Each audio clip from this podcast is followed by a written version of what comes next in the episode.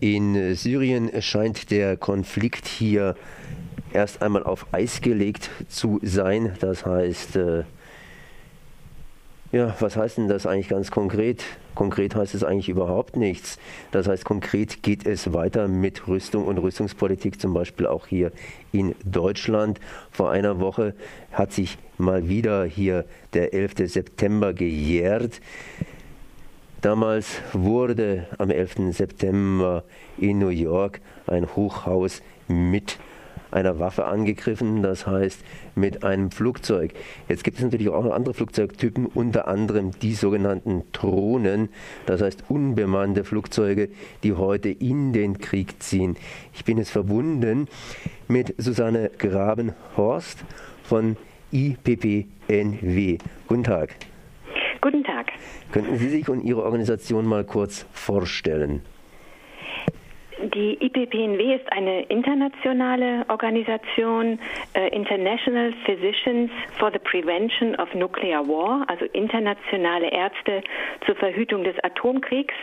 In den Zeiten des Kalten Krieges und der Bedrohung durch die Atomwaffen, durch die gegenseitige Vernichtung gegründet dieses Thema ist immer noch ein zentrales äh, Thema für uns, aber wir beschäftigen uns eben auch mit anderen Waffen und anderen Bedrohungen für den Frieden sowie in letzter Zeit auch vermehrt mit dem Thema soziale Gerechtigkeit. Soziale Gerechtigkeit ist natürlich ein großes Thema, aber heute habe ich Sie angerufen, eben weil Sie auch sich zum Drohnenkrieg bzw. den Krieg gegen den Terror hier geäußert haben. Ja, also der Krieg gegen den Terror ähm, ist ja nach 2001 ähm, gestartet worden, wobei die Frage ist, äh, inwieweit das ein Anlass oder der Grund war. Aber dieser Krieg gegen den Terror hat schon sehr, sehr viele Tote gefordert.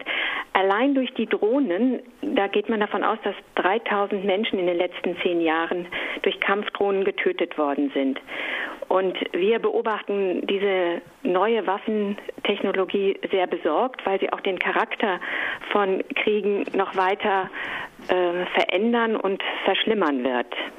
Sie sind eigentlich eine neue Phase der Aufrüstung und was wir ja ganz dringend brauchen, ist Abrüstung. Inwiefern ändern die Drohnen den Charakter des Krieges?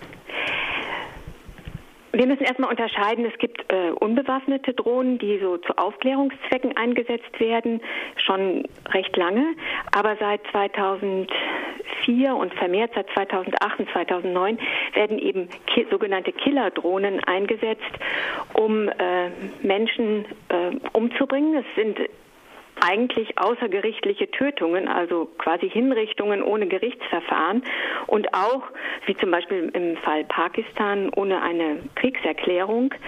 Äh, das ist eine Art der Kriegführung, die äh, völlig eine völlig neue Qualität nochmal da hineinbringt. Es bedeutet zum Beispiel, dass die sogenannten Piloten am Boden sitzen und ähm, gar nicht äh, direkt in das Kampfgebiet hineinkommen. Es bedeutet, dass ähm, es für den angreifenden Staat sehr viel leichter ist, das in der eigenen Bevölkerung durchzusetzen, weil keine eigenen Verluste äh, zu befürchten sind und es kann sehr lange durchgehalten werden. Und die, diese lange Dauer der Bedrohung durch Drohnen verschärft nochmal die gesundheitlichen und psychologischen Probleme der Bevölkerung, die von ihnen bedroht wird. Inwiefern? Also die Menschen zum Beispiel in Pakistan leben unter der konstanten Bedrohung aus der Luft. Praktisch 24 Stunden lang müssen sie damit rechnen, dass sie beobachtet werden und dass jederzeit sie angegriffen werden können alle paar Monate sterben dann in der Nachbarschaft Menschen, angebliche Terroristen, aber auch Zivilisten und die Bevölkerung kann sich keinen Moment mehr sicher fühlen. Eltern haben Sorge, ihre Kinder zur Schule zu schicken oder zu Impfprogrammen. Versammlungen werden unmöglich gemacht, weil man fürchtet, von oben beschossen zu werden. Das führt zu gesundheitlichen Störungen und zu erheblichen sozialen Folgen. Nun, wenn ich an Drohnenkrieg denke, und das war ja auch irgendwie so die Einleitung mit New York, das heißt Bedrohung aus der Luft, das ist natürlich jetzt was anderes gewesen am 11. September. Da haben Menschen hier ein Flugzeug entführt und dann eben mit diesen Menschen das Hochhaus praktisch bombardiert. Eine Geschichte, die wir auch immer wieder befürchten bei Atomkraftwerken oder zum Beispiel eine Geschichte, die wir hatten im Zweiten Weltkrieg mit den Kamikaze-Fliegern. Dann fragt man sich natürlich, inwiefern jetzt hier Europa damit zum Beispiel auch verwickelt ist. Das heißt, inwiefern setzt Europa zum Beispiel diese Waffe ein? Wir haben es ja in dem Falle mit USA zu tun, die vor allen Dingen Drohnen einsetzen. Ja, Großbritannien auch. Großbritannien auch. Mhm. mhm. Und es wird ja auch zusammengearbeitet. Zum Beispiel die Einsätze der US-Killerdrohnen in Afrika werden von Afrikom, diesem äh, Kommandozentrale, gesteuert und die sitzen in Stuttgart und Rammstein. Also das ist auch ähm, eine völkerrechtlich fragwürdige Beteiligung Deutschlands an, diesem, an diesen Einsätzen. Einen weiteren Zusammenhang sehe ich darin, dass so eine asymmetrische Kriegführung, also die Bevölkerung fühlt sich ja äh, bedroht und völlig hilflos, ein guter Nährboden ist für Terrorismus. Also man kann sich sehr gut vorstellen, dass dadurch Menschen radikalisiert werden und sagen, ich versuche dem Land zu schaden, von wo aus diese Terrorisierung meines Lebens ausgeht, die ich vielleicht gar nicht verstehe, die politischen Hintergründe. Also Terroranschläge sind, denke ich, eher zu befürchten, wenn wir immer weiter in so eine asymmetrische Kriegführung reinkommen. Asymmetrische Kriegführung heißt, auf der einen Seite haben wir die hochgerüsteten Länder, wie zum Beispiel Europa und USA, auf der anderen Seite natürlich die Länder, die das in den Krieg einwerfen, was sie haben. Das heißt, äh, Bevölkerung traumatisiert von Angriffen. Ähm, da ist natürlich auch die Frage nach der medizinischen Versorgung. Ihr seid ja auch eine Ärzteorganisation, die sich nicht nur um den Krieg, sondern vor allen Dingen natürlich auch um die medizinische Versorgung der Menschen kümmert. Wie sieht denn da die medizinische Versorgung aus in diesen Ländern? Sie haben das ja schon angesprochen, soziale Gerechtigkeit ist da auch eine ganz große Frage. Ja, also unter Kriegsbedingungen ist die medizinische Versorgung immer äh, schlecht. Ne? Es gibt mehr, mehr zu tun quasi durch die Kriegsverletzungen, durch Minen, durch Angriffe, durch Psychotraumatisierung äh, und die Versorgung ist äh, schlechter. Als medizinisches Personal äh, stirbt, wird umgebracht, kann nicht zum Arbeitsplatz oder, was ich vorhin erwähnte, ähm, auch präventive Maßnahmen wie Impfprogramme werden aus Angst nicht wahrgenommen. Also das Wichtigste, also eine Grundlage für Gesundheit ist erstmal die, äh, die Beendigung von Krieg, also dass Konflikte demilitarisiert werden, dass sie anders ausgetragen werden. Nur unter den Bedingungen kann man eine sinnvolle, eine, eine gute Gesundheitsversorgung wirklich aufbauen. Was müsste hier Deutschland, was müsste Europa tun, um beispielsweise hier deeskalierend zu wirken?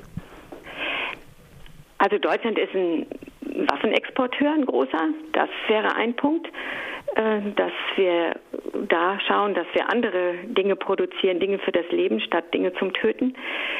Äh, das nächste ist Einwirkung äh, auf diplomatischer Ebene, also auf unsere Verbündeten, äh, dass man auf, auf die dahingehend einwirkt, dass man sagt, wir unterstützen keine Kriegseinsätze, aber wir unterstützen diplomatische Lösungen, wir unterstützen ähm, wirtschaftliche Anreize, wir, äh, wir senden äh, Leute, die in, in, in, Mediation eine Ahnung haben, wir setzen uns selber dafür ein, dass die, ähm, dass die, die Globalisierung auf eine gerechte Art und Weise durchgeführt wird. Ich denke, dann ähm, können Kriege eher verhindert werden. Also ich denke vor allen Dingen Einwirkungen auf unsere Verbündeten, indem man sagt, nein, wir machen da nicht mit bei Kriegseinsätzen und zweitens auch äh, andere Produktion als die Waffenproduktion. Nun, Angela Merkel hat hier ein klares Jein gesagt. Das heißt, die Deutschen machen da nicht so richtig mit. Die Engländer machen nicht mit, dafür aber jetzt die Franzosen. Und äh, Barack Obama sucht verzweifelt nach irgendwelchen Verbündeten, nachdem er glücklicherweise Unterstützung gekriegt hat von Russland, die ihm Nein gesagt haben. Jetzt muss er nicht unbedingt. Ähm, ja, ich, ich glaube, dass die Zivilgesellschaft eine große Bedeutung hat. Also die, die, Politik reagiert ja recht gut auf Meinungsumfragen, auf Wahlergebnisse, auf die Stimmung in der Bevölkerung. Und da hat die Zivilgesellschaft eine Möglichkeit, aber auch äh, eine Verantwortung, äh, deutlich zu machen, dass sie so etwas nicht für richtig hält. Und ich glaube, dass ähm, sowohl Obama als auch Frau Merkel darauf halt auch reagieren, wie die Stimmung bei ihnen ist, wie die Stimmung äh, dann auch im Kongress Entschuldigung, zu erwarten wäre. Und da sehen wir auch unsere Aufgabe aufzuklären und ähm, den Leuten klarzumachen, dass es andere Möglichkeiten gibt. Das ist ja oft so ein Trugschluss, dass man denkt, äh, da ist ein Konflikt und jetzt hilft nur, dass man äh, mit Waffengewalt da eingreift. Aber äh, eine nachhaltige Lösung von Konflikten ist eigentlich durch Krieg nicht zu erwarten ist durch Krieg nicht zu erwarten. Ich glaube, das hat die Bevölkerung auch irgendwo äh, ja, mitbekommen. Jetzt habe ich vorhin so ein bisschen, bisschen gekadauert hier, von wegen hier Deutschland, Frankreich, äh, Großbritannien. Ja, ja Entschuldigung, darf ich mich da mal einschalten? Ich glaube, es gehen zwei Sachen völlig durcheinander im Moment in diesem Gespräch. Und zwar, dass das einmal ist dieser Drohnenkrieg, der zum Beispiel Jemen oder Pakistan äh, geführt wird und äh, die Sache des Militärschlags gegen Syrien. Und ob jetzt ein Militärschlag gegen Syrien stattfindet oder nicht, dieser Drohnenkrieg existiert ohnehin und existiert weiter. Also insofern, das darf man irgendwie nicht so ganz äh, vermischen. Das sind zwei verschiedene Themen, also auch wenn beides Krieg ist. An wen war das jetzt gerichtet? An mehr, mehr, an, mehr an uns eigentlich, weil ich denke, äh, also so diese, ob jetzt in Syrien ein, ein Schlag stattfindet oder nicht, also den Drohnenkrieg gibt es ja ohnehin. Oder sind Sie da anderer Meinung? Ja, ich denke auch, dass man das, ähm, also für mich gilt das auch für beiden. Also man, ähm, dass wenn Deutschland keine Drohnen bestellt, äh, also im Januar wurde ja bekannt, dass die Bundesregierung daran denkt, bewaffnete Drohnen hm. äh, anzuschaffen. Und wenn Deutschland da ein klares Signal setzt und sagt, nein, diese Art von Waffen wollen wir nicht, die äh, sind völkerrechtlich äh, nicht zu akzeptieren und äh, sich mit uns dafür einsetzen würde für eine Ächtung von Killerdrohnen, dann wäre das ein guter Schritt, in allen Konflikten. Also wenn man da auf der Ebene der Waffen versucht, äh, ein bisschen ja, Konflikte zu demilitarisieren. Das ist nur ein kleiner Schritt, aber es wäre ein wichtiger. Ja, auch auf europäischer Ebene, weil äh, es gibt ja auch Drohnenforschungsprogramme, die die EU finanziert, also wo nicht nur Deutschland, ja. sondern auch das Europäische Parlament äh, etwas machen könnte. Mhm, ja, genau. Also Sie meinten ja vorhin, wir sollten zwei Punkte auseinanderhalten. Einmal die Frage von einer bestimmten Waffentechnologie, was die für Auswirkungen hat auf die Kriegführung. Und äh, Syrien, ähm, was, was ich jetzt eigentlich noch gar nicht explizit angesprochen habe, ist ein extra, ein, ein spezieller Konflikt, wo äh, auch da das halt besonders wichtig wäre, dass man immer wieder nach anderen Möglichkeiten sucht als nach äh, nach, militärischen Pseudolösungen. Ne? Und das ist eben, da ist, schließt sich der Kreis wieder, ähm, wenn man eine hochgerüstete Drohnen äh, Armada hätte äh, oder auch nur einzelne, das würde eben die Hemmschwelle zu militärischen Einsätzen eher herabsetzen und äh, damit den, den, den Druck äh, nach anderen Lösungen, nach zivilen Lösungen zu suchen, den würde es weiter vermindern. Wenn man meint, man kann das ohne große Verluste erledigen äh, mit, mit zum Beispiel Killerdrohnen, dann hat man noch weniger Interesse daran, nach diplomatischen Lösungen zu suchen. Genau. Ja, ich glaube, damit kann man es einigermaßen beschließen. Ich danke mal auf jeden Fall für diese Ausführungen an Susanne Gravenhorst von IPPNW. Merci. Ja, auf Wiederhören. Vielen Dank.